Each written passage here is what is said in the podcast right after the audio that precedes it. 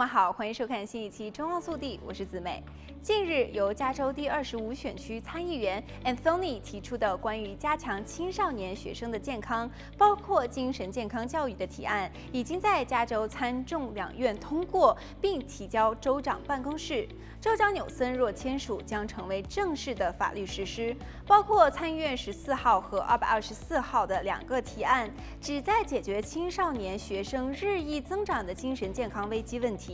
提案内容涵盖了健康教育。和精神健康出现问题时寻求帮助的指导，以及如何对家庭教职员工提供健康教育培训的项目。如果通过，加州今后的初中和高中公立学校将增加健康教育课程，包括精神健康教育课程。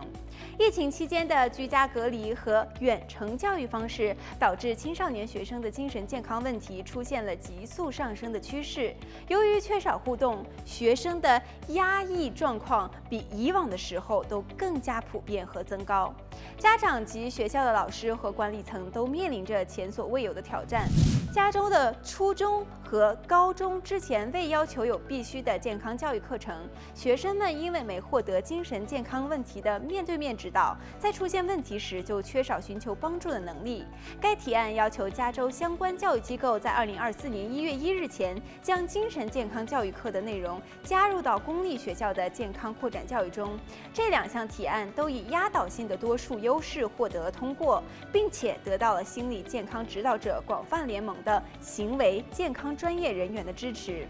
来看下一则消息。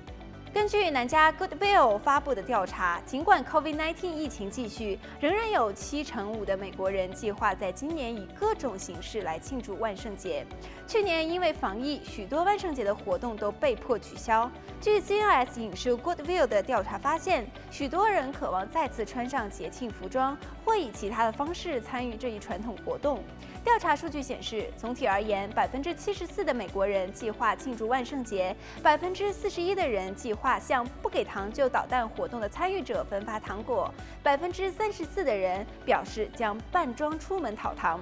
调查还显示，百分之三十四的人计划装饰自己的家，百分之二十四的人计划参与面对面的聚会或者是虚拟的派对。调查同时也发现，有百分之七十三的美国人认为病毒多少会影响他们的万圣节计划。好了，本期节目到这里就结束了，让我们下期再见。